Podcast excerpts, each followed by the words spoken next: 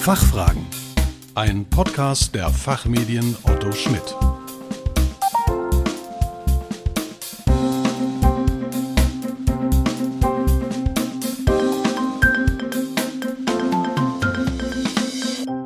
Hallo und herzlich willkommen, liebe Podcast-Freunde, zu den Fachfragen, dem Podcast zu Brennpunktthemen aus Wirtschaft, Recht und Management. Mein Name ist Philipp Ansbach und heute geht es um die globale Mindeststeuer, auch bekannt als Pillar 2.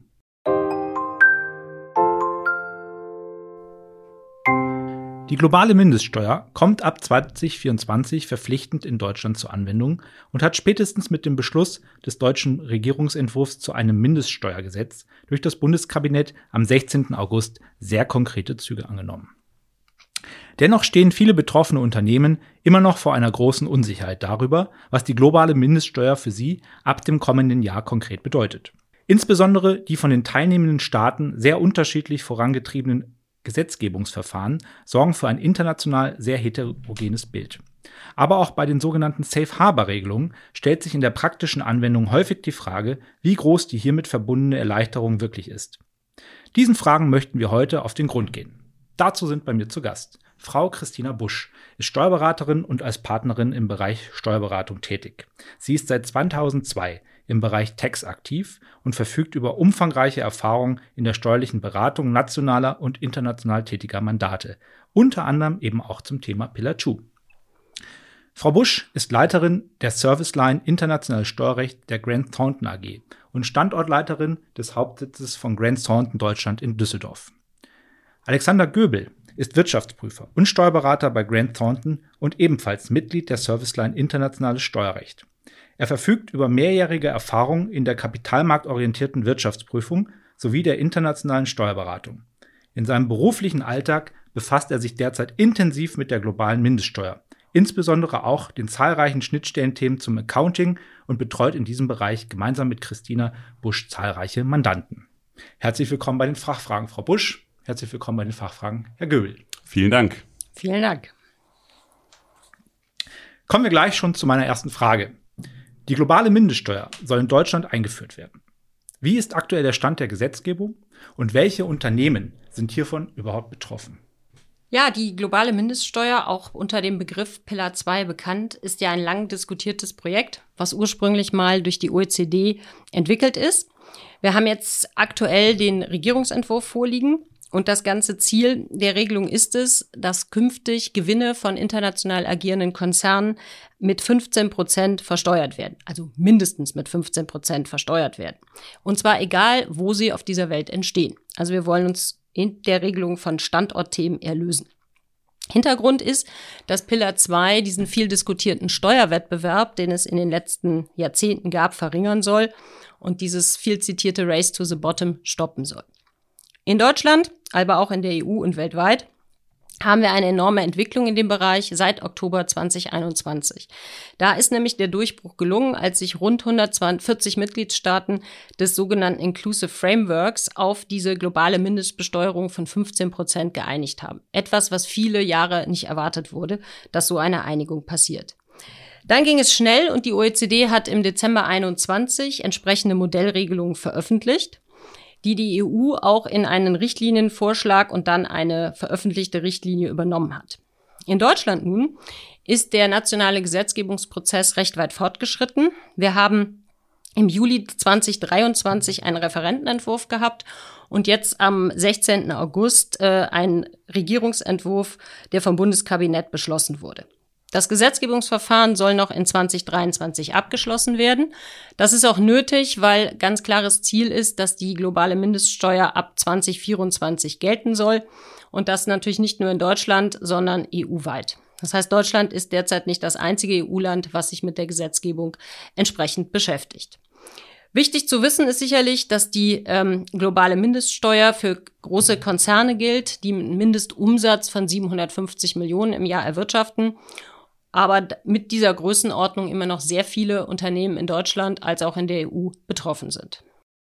Der Regierungsentwurf zur Umsetzung von Pillar 2 enthält fast 100 Paragraphen und ist als eigenständiges Gesetz ausgestaltet. Allein dadurch wird die Komplexität der Regelung offensichtlich. So ist eine komplette neue Steuerberechnung, sogenannte Globe-Berechnung, gefordert.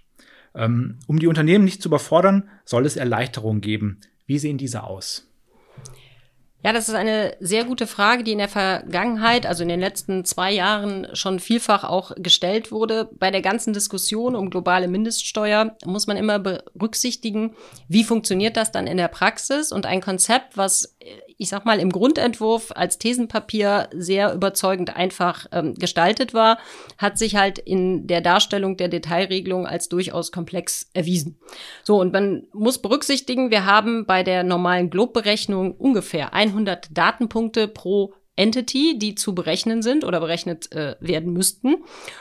Und da haben alle Unternehmen und Verbände, auch nicht nur in Deutschland, sondern insbesondere in der EU, aber auch weltweit, massive Kritik dran geübt und haben gesagt, das ist auch in der Kürze der Zeit nicht von Unternehmen zu leisten. Man hat dann auch politisch auf diese Kritik reagiert und die OECD hat schon Vorschläge unterbreitet zu Übergangsregelungen, die der Vereinfachung dienen, sogenannte Transitional Safe Harbor Rules. Die sollen jetzt für Wirtschaftsjahre, die bis inklusive Ende 2026 beginnen, auch genutzt werden können. Daneben soll es zukünftig auch dauerhafte Erleichterungsregelungen geben. Allerdings liegen dazu bis dato noch keine konkreten gesetzgeberischen äh, Ausarbeitungen vor. Gucken wir uns mal die übergangsweisen äh, Vereinfachungsregeln an.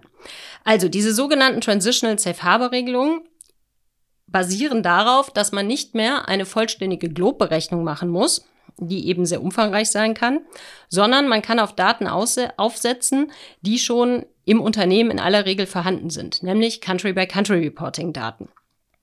Da ja Unternehmen mit einem Gesamtumsatz von mehr als 750 Millionen schon seit einigen Jahren auch zur Erstellung des Country-by-Country-Reportings verpflichtet sind, liegen diese Daten grundsätzlich vor. Das alleine ist schon eine wesentliche Erleichterung im Hinblick jetzt auf die Berechnung für Pillar 2.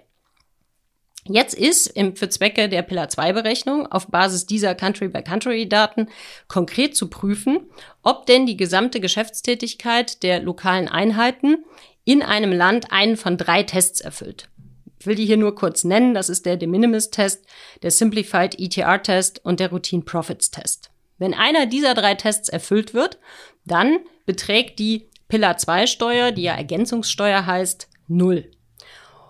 Und Deutschland hat Gott sei Dank diese Vereinfachungsregeln auch jetzt im Regierungsentwurf schon umgesetzt.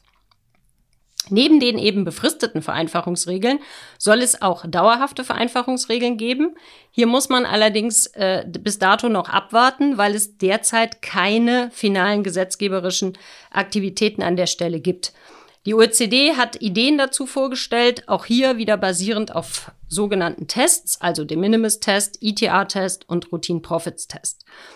Was wohl absehbar ist, dass diese Tests aber nur mit umfangreicheren Berechnungen durchzuführen sein werden, als die jetzt schon im Gesetzgebungsverfahren vorgesehenen Übergangserleichterungen.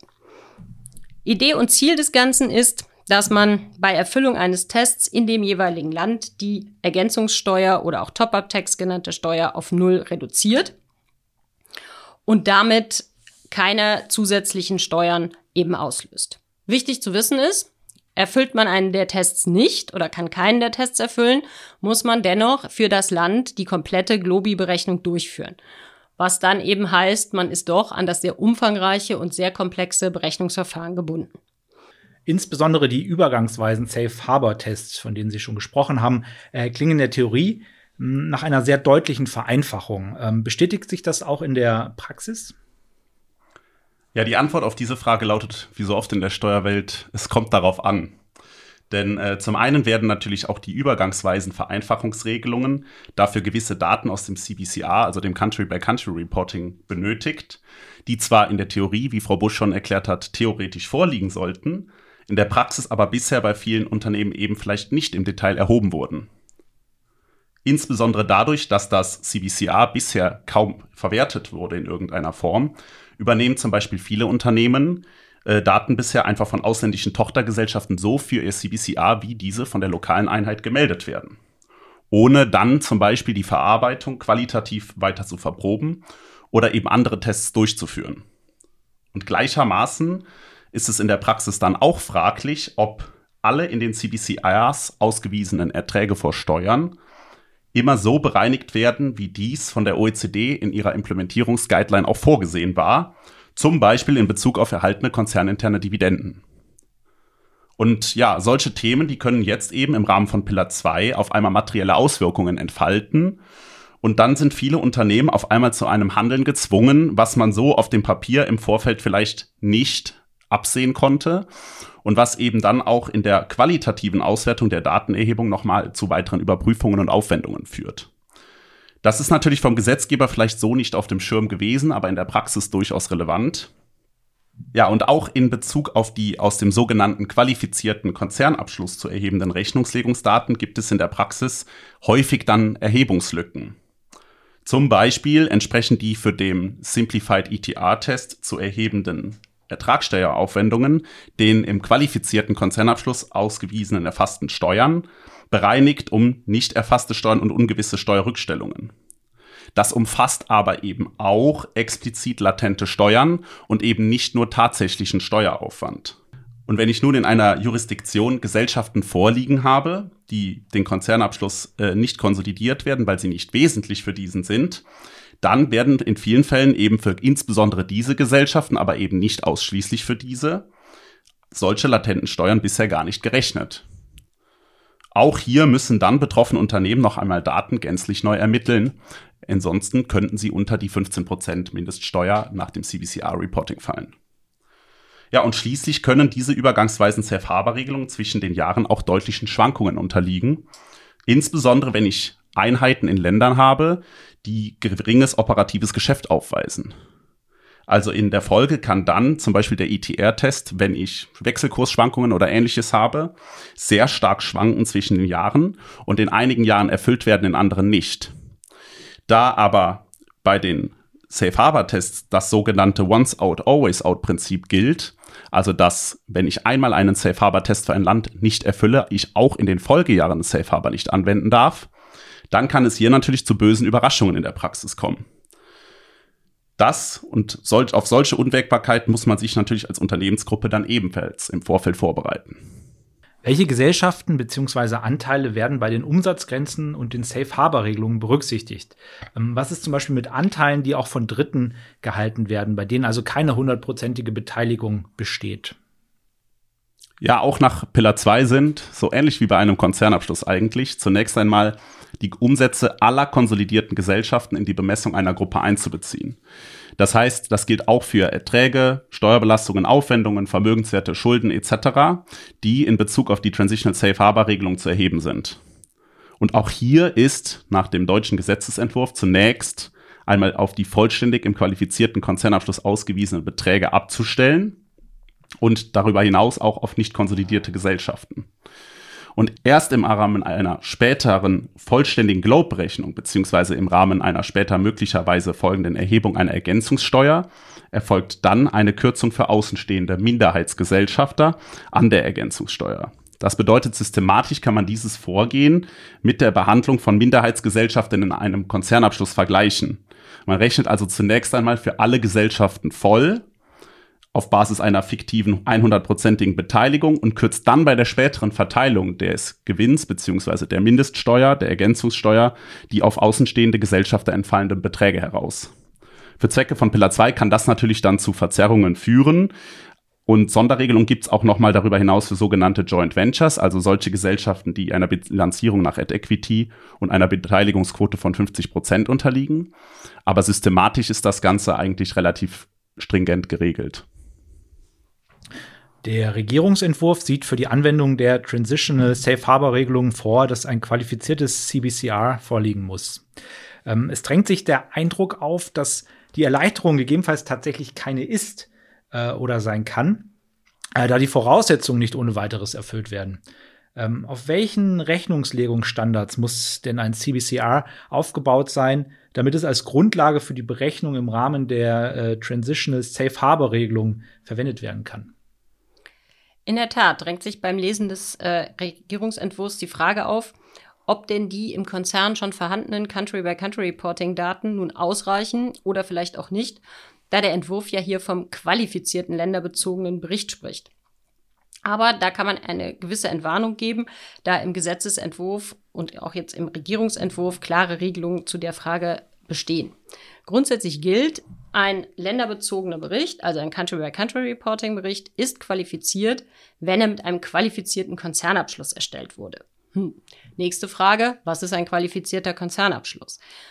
Das sind Daten, die basieren auf einer Handelsbilanz 2, also die Buchhaltungsdaten oder die Rechnungslegungsdaten, die für Zwecke des Konzernabschlusses dann verwendet werden im Rahmen der Konsolidierung als nächsten Schritt. Oder aber auch Jahresabschlüsse der Geschäftseinheiten, die nach einem anerkannten Rechnungslegungsstandard erstellt wurden. Und schließlich für die nicht unwesentliche Anzahl von Einheiten, die im Konzern gar nicht konsolidiert werden, weil sie nämlich nicht wesentlich sind für den jeweiligen Konzern, da reicht die da reicht ein Jahresabschluss, der auch für die Erstellung des Country-by-Country-Reportings verwendet wird. Also, wenn man sich das Ganze anguckt, dann ist im Grunde immer Voraussetzung, dass ein anerkannter Rechnungslegungsstandard verwendet wird. Das sind Rechnungslegungsdaten, die auf IFRS, HGB, allen EU, EWR und weiteren wichtigen Local Gap Standards beruhen. Zu nennen sind beispielsweise US Gap oder auch Japanese Gap und noch einige weitere. Im Regelfall sollten damit die vorliegenden Daten eines Country-by-Country-Reportings als Ausgangsgröße für die Berechnung der Transitional Safe Harbor Regelungen ausreichen und auch nutzbar sein. Man kann natürlich nicht ausschließen, dass es im Ausnahmefall auch notwendig wird, eine weitere Daten zu erheben, insbesondere wenn eben ein entsprechender Abschluss nicht vorliegt oder vielleicht auch beim bestehenden Country-by-Country-Reporting nicht alle Daten vollständig erfasst wurden. Eine weitere Frage, die sich mir in dem Kontext stellt, ähm, gerade wenn man an den typischen Fall im Konzern denkt, wo es regelmäßig ja konsolidierte, aber auch aus Wesentlichkeitsgründen nicht konsolidierte Einheiten gibt, ähm, werden die Safe Harbor Regelungen pro Land oder pro Einheit zu prüfen sein? Oder anders gefragt, was passiert mit den nicht konsolidierten Einheiten bei der Berechnung der Vereinfachungsregelung pro Land? Auch die Frage haben sich zunächst sehr viele Unternehmen gestellt, weil die Sorge bestand, dass man zunächst für die nicht konsolidierten Einheiten erstmal Rechnungslegungsdaten auf Basis des Konzernrechnungslegungsstandards erheben muss. Das ist in der Tat aber nicht der Fall. Also, was muss man machen? Die Berechnung für die Transitional Safe Harbor Regelung setzt immer voraus, dass alle Einheiten, die in einem Land ansässig sind, zusammengefasst werden. Das ist das Grundsystem bei Pillar 2. Man macht eine länderbezogene Betrachtung, somit eine Konsolidierung auf Landesbasis. Und da muss man alle Einheiten, egal ob sie für Konzernabschlusszwecke wesentlich oder nicht wesentlich sind, bei berücksichtigen. Aber man muss eben nicht nach einheitlichen Rechnungslegungsdaten oder Standards die Daten verwenden, sondern man hat im Ergebnis dann einen Mix. Man wird typischerweise in einem Land Gesellschaften haben, die im Konzern konsolidiert werden und deshalb auch auf Daten basieren, die für den Konzernabschluss relevant sind, also in der Regel IFRS oder auch HGB.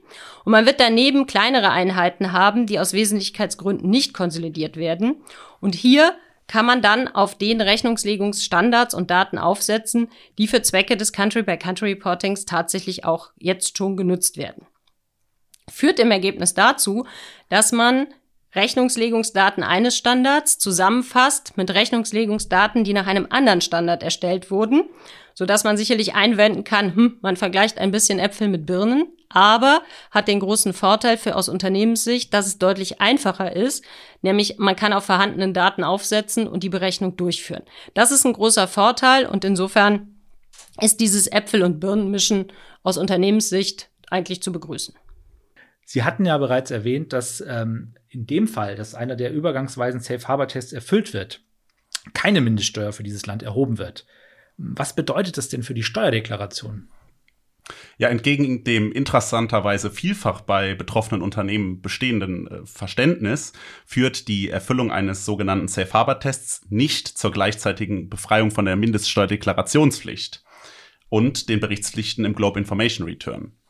Also jede Unternehmensgruppe, die zumindest eine in Deutschland ansässige Einheit hat, also eine Betriebsstätte oder eine Gesellschaft, die hat, unabhängig von der Erfüllung eines solchen Tests, eine Mindeststeuererklärung beim zuständigen Finanzamt abzugeben und einen Mindeststeuerbericht, also nach den OECD-Regelungen auch den Globe Information Return genannt, beim Bundeszentralamt für Steuern zu übermitteln. Im Übrigen handelt es sich hierbei also auch um zwei verschiedene Dinge.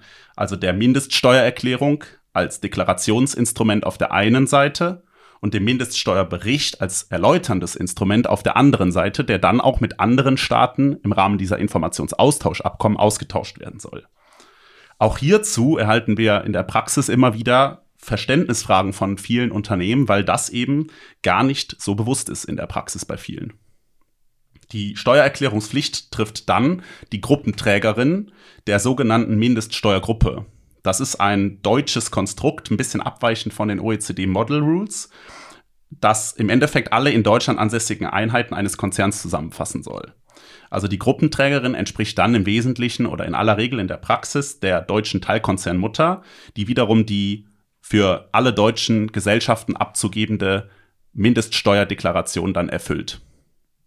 Und der Mindeststeuerbericht, der kann dann bei Vorliegen entsprechender Informationsaustauschsabkommen auch in anderen Ländern eingereicht werden. Also zum Beispiel durch die alleroberste Muttergesellschaft im Ausland oder eben einer anderen beauftragten Gesellschaft im Sinne der Model Rules beziehungsweise auch der deutschen Gesetzgebung. Und lediglich eigentlich in Bezug auf die dann darzulegende umfassende Full Globy Berechnung würden die übergangsweisen Safe Harbor Regelungen gewisse Erleichterungen mit sich bringen. Denn in dem Fall, dass ein solcher Transitional Safe Harbor Test für ein Land erfüllt wird, braucht die Gesellschaft bzw. der Konzern eben für dieses Land dann nicht die umfangreichende Full Globy Berechnung offenzulegen, sondern es reichen dann die vereinfachten Berechnungen nach dem Safe Harbor Test. Die grundsätzliche Deklarationspflicht in der Mindeststeuererklärung und dem Mindeststeuerbericht sind davon allerdings erst einmal unberührt. Und vielleicht eine kleine Anmerkung an der Stelle auch noch zu dem Thema Mindeststeuerbericht oder Globe Information Return. Es bleibt auch erstmal abzuwarten, ob international, äh, so wie sich das bisherige Gesetzgebungsverfahren zeigt, dieser Mindeststeuer oder die für diesen Mindeststeuerbericht Austausch notwendigen Abkommen so mit allen Ländern noch geschlossen werden können bis 2024. Also insofern auch hier ähm, zu differenzieren zwischen der Berechnung und der Steuererhebung und eben auch den Deklarationspflichten. Frau Busch, Herr Göbel, haben Sie vielen herzlichen Dank, dass Sie uns heute Rede und Antwort gestanden haben. Ja, vielen, vielen Dank. Dank. Liebe Zuhörerinnen und Zuhörer, weiter interessante Infos zu dem Thema und zu unseren Gästen sowie zu Grant Thornton haben wir, wie immer, in den Shownotes hinterlegt. Wir hoffen, dass wir Ihnen das Thema näher bringen konnten. Vielen Dank für Ihr Interesse. Machen Sie es gut. Bis zum nächsten Mal.